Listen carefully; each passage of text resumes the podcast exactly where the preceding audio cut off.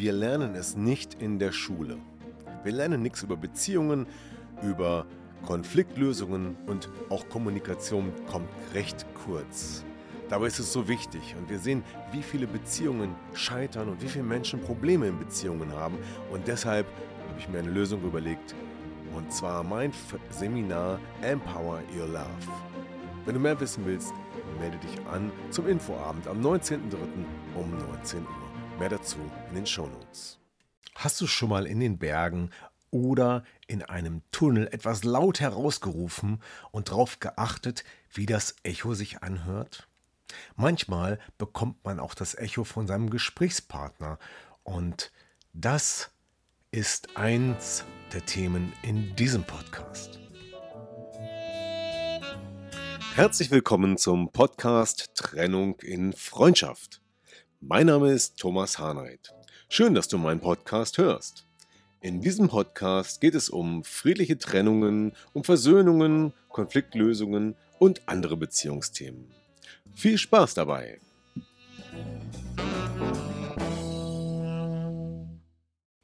So, und in dieser Woche haben wir Teil 3 dieser kleinen Serie über Kommunikation.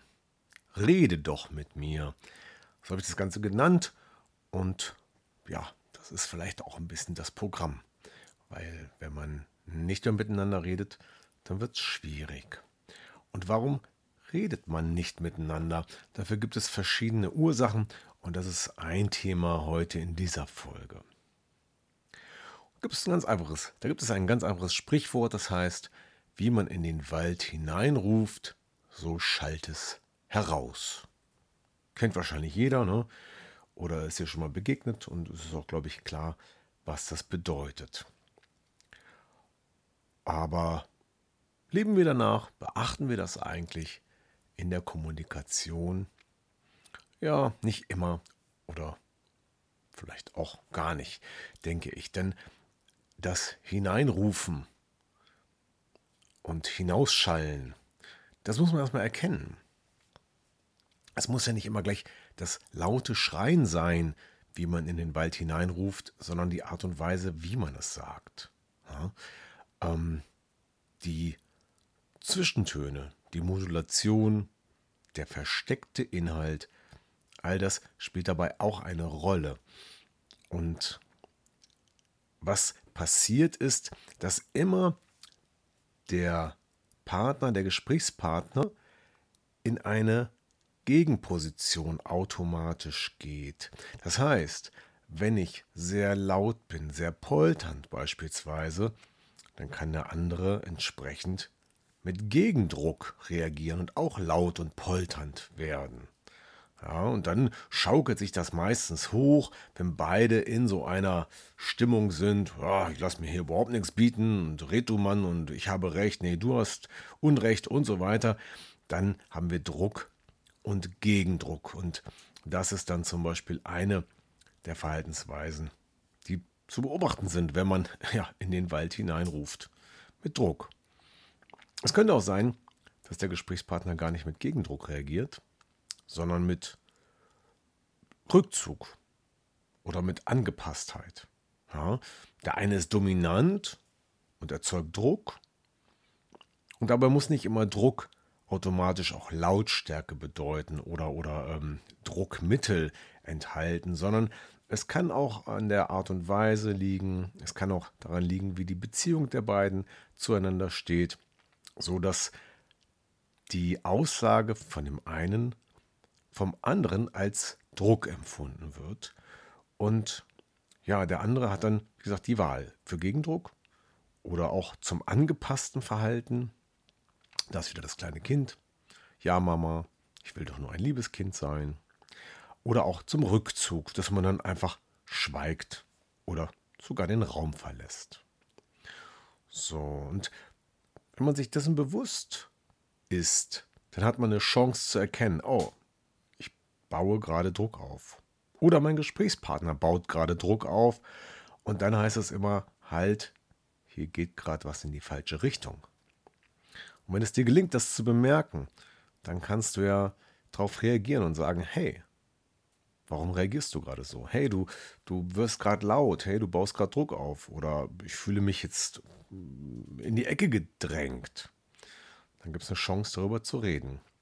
Und der Weg daraus besteht darin, aus zwei ungleichen Positionen, Druck und Gegendruck oder auch Druck und Angepasstheit oder Rückzug, zwei gleiche Positionen zu machen, nämlich auf der Ebene des Erwachsenen über die Inhalte zu kommunizieren, also die Metaebene einnehmen und erstmal darüber reden, worum geht es eigentlich wirklich. Das ist heute mein Tipp Nummer eins. Und ja, manchmal nicht so einfach, manchmal ganz offensichtlich.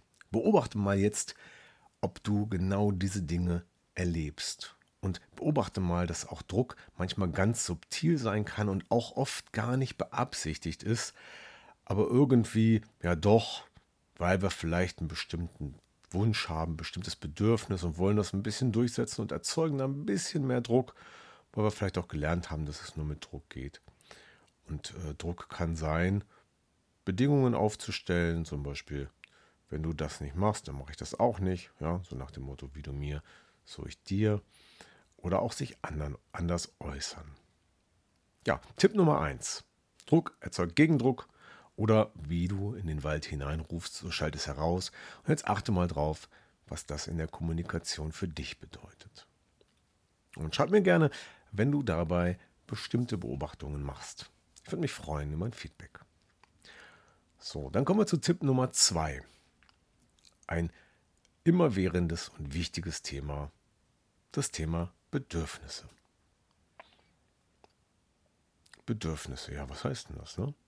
Ich habe Hunger, ich habe Durst, ich muss aufs Klo, ich habe das Bedürfnis, Ruhe zu haben. Ich habe das Bedürfnis, rauszugehen und Spaß zu haben. Die Liste der Bedürfnisse ist lang und sie ist individuell. Und oftmals wird über Bedürfnisse nicht gesprochen. Und wenn einer Bedürfnisse hat und diese Bedürfnisse nicht erfüllt werden können, und das vielleicht über einen längeren Zeitraum, dann entsteht so ein Gefühl von Mangel. Ja? Ich bin immer im Defizit, ich kriege meine Bedürfnisse nicht erfüllt und möchte das doch so gerne. Ich möchte doch einfach nur meine Ruhe haben, wenn ich abends nach Hause komme und nicht noch das Geschrei der Kinder, die Diskussionen, den lauten Fernseher und, und, und. Als Beispiel. Ja, oder andere Bedürfnisse. Bedürfnisse, nach Nähe vielleicht oder auch Bedürfnisse nach Abstand, nach Distanz.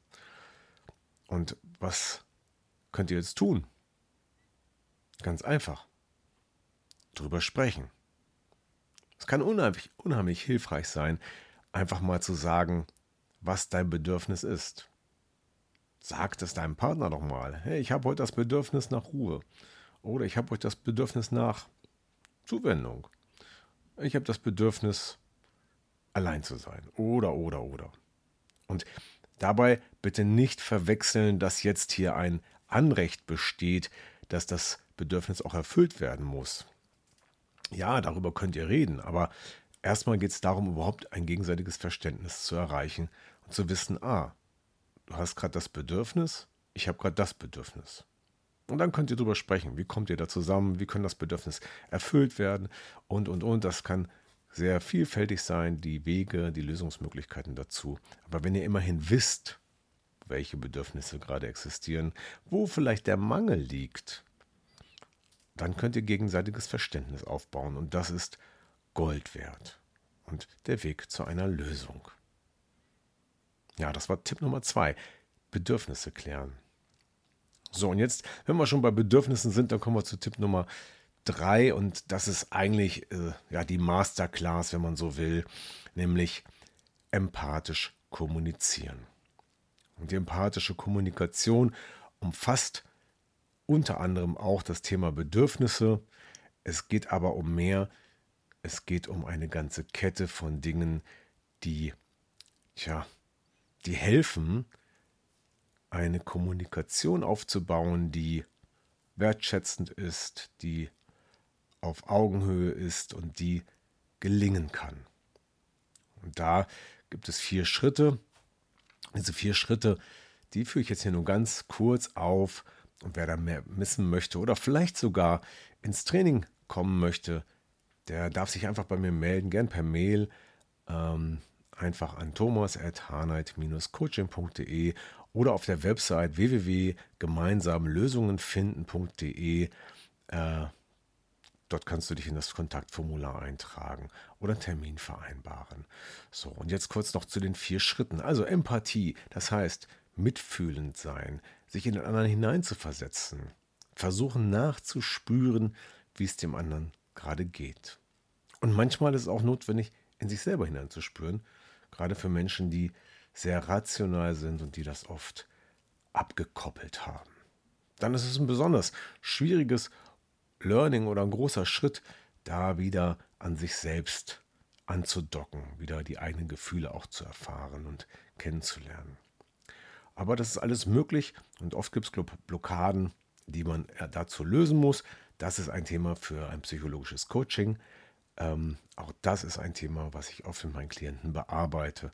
Einzeln, fokussiert nur auf das Thema oder auch im Rahmen einer Paarberatung oder Paartherapie. So, Empathie. Das ist Schritt Nummer eins. Schritt Nummer zwei ist, das Gefühl auch zu erkennen, zu benennen und auch dem anderen mitzuteilen. Das echte Gefühl, was in dir gerade herrscht, um zu sagen, hey, ich bin gerade traurig vielleicht. Oder, oder, oder. Ich will jetzt gar nicht in die Details gehen. Es gibt so viele verschiedene Gefühle und jeder empfindet ja auch anders. Aber geh mal einfach da rein und versuch mal selber zu erkennen, wie gerade dein Gefühl zum Beispiel in diesem Moment ist. Wie fühlst du dich jetzt? Nennen das mal. Und dann kommt der nächste Schritt, nämlich das Bedürfnis, dein eigenes Bedürfnis. Wenn du dieses Gefühl hast, was hast du eigentlich für ein Bedürfnis, um dieses Gefühl zu verändern? Vielleicht soll es ja auch so bleiben. Ja, und was bedeutet das dann für dich? Und was bedeutet das für deinen Partner? Gibt es da etwas, was sich verändern soll? Was ist dein Wunsch? Was hättest du gerne? Was ist deine Bitte? Und dann ist es wichtig, über diese vier Dinge zu reden. Und schon habt ihr einen guten Ansatz, einen guten Weg zu einer empathischen Kommunikation, die man nicht von heute auf morgen erlernen kann. Es braucht Zeit, es ist oft eine größere Veränderung, die das mit sich bringt, aber im Laufe der Zeit wird es immer besser und immer erfolgreicher und immer schöner, auf diese Weise miteinander im Gespräch zu sein. Und dann kann man das ganze Modell auch drehen und von sich auf den anderen beziehen und dann einfach mal fragen, was ist denn dein Bedürfnis, was ist denn dein Gefühl und so weiter und was ist deine Bitte. Und dann wird es im Prinzip wie ein Beispiel, das richtig Spaß machen kann, sich da gegenseitig zu verstehen. Hin zu einer tieferen und besseren Verbindung. So, das war Tipp Nummer drei. Also nochmal kurz zusammengefasst. Das erste ist das Bewusstsein. Druck erzeugt Gegendruck. Und das macht euch bitte bewusst, wo tritt das auf. Das zweite ist über Bedürfnisse reden. Und das dritte ist die empathische Kommunikation vollständig zu lernen und anzuwenden. Und das ist, wie gesagt, ein größeres Ding. Wer das möchte, schreibt mir einfach. Und damit sind wir schon wieder am Ende in diesem Podcast über Kommunikation. Teil 3 von 4. Nächste Woche geht's weiter. Ich freue mich, dass du dabei warst und freue mich, dich beim nächsten Mal auch wieder begrüßen zu dürfen. Bis dahin, bleib gesund. Bis dann, euer Thomas. Tschüss. Ja, das war wieder ein Podcast aus Trennung in Freundschaft. Gemeinsam Lösungen finden. Vielen Dank fürs Zuhören und bis zum nächsten Mal. Dein Thomas Harnight.